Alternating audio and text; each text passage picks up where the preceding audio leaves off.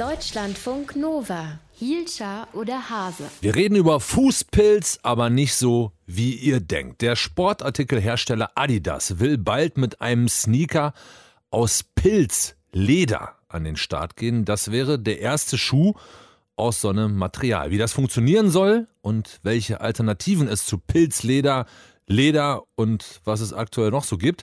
Das hat sich Anke van der Weyer angeschaut aus dem Deutschlandfunk Nova Team für uns. Äh, Anke, wie viel hat dieses Pilzleder mit den Pilzen zu tun, die wir kennen aus der Pfanne zu Hause, die anbraten?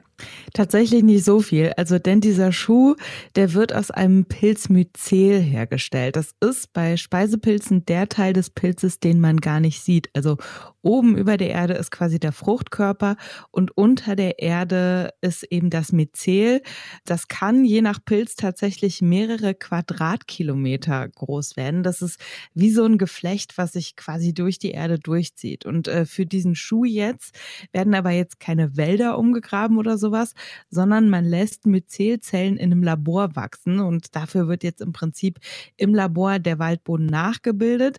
Der Vorteil ist natürlich, man kann das Myzel auf kleinem Raum äh, quasi in übereinander gestapelten Regalen wachsen lassen, verbraucht also nicht so viel Platz und es geht tatsächlich auch ziemlich schnell, denn ne, jeder, der schon mal ein Brot gesehen hat, wie schnell das verschimmeln kann, das äh, geht sehr schnell mit dem Pilzwachstum. Und wie sieht dieses Pilzzeug aus? Also erkennt man bei den Schuhen auf den ersten Blick, dass das kein Leder ist? Tatsächlich sieht man das überhaupt nicht. Also wenn das Myzel fertig gewachsen ist, dann wird das verarbeitet und gefärbt. Und wenn man äh, diesen Pilzmyzel-Schuh jetzt neben ein Modell stellen würde, was aus tierischem Leder ist, man würde da erstmal wirklich keinen Unterschied erkennen. Aber natürlich Disclaimer, ich habe so ein Pilzleder jetzt noch nicht angefasst, aber es sieht schon sehr echt aus. Man denkt jetzt wirklich nicht, das ist ein sehr korrekter Ökoschuh. Wann es diesen Schuh zu kaufen geben wird, das ist noch nicht klar. Aber wenn es in den Handel kommt, dann soll die dieses nachhaltige Modell immerhin auch nicht teurer sein als das äh, konventionell hergestellte Äquivalent. Und das Pilzleder ist laut der Herstellerfirma auch ähnlich strapazierfähig und haltbar wie tierisches Leder. Jetzt gibt es ja vegane Lederalternativen, die schon länger auf dem Markt sind. Aus Kunststoff hergestelltes Kunstleder mal außen vor gelassen. Was hat sich denn bewährt bisher? Seit mittlerweile wirklich schon einigen Jahren gibt es Ananasleder. Das wird aus den Fasern von Ananasblättern hergestellt, die normalerweise im Müll landen würden. Also für die Herstellung muss jetzt keine zusätzliche Landwirtschaft betrieben werden oder so. Und damit kann man wirklich so ziemlich alles herstellen. Von der Handtasche übers Portemonnaie bis zum Schuh. Und es hält auch sehr viel aus, dieses Ananasleder.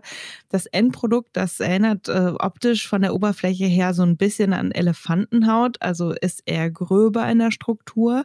Eine glatte Oberfläche, die kann man zum Beispiel mit Apfelleder hinbekommen. Das besteht zur Hälfte aus Apfelresten, die geschreddert werden, zur anderen Hälfte aber auch aus Polyurethan, also wieder Kunststoff. Da muss man dann natürlich wissen, ob man darauf Bock hat. Was man in dem Zusammenhang auch immer wieder hört als Alternative ist Kork. Wie nachhaltig ist Kork?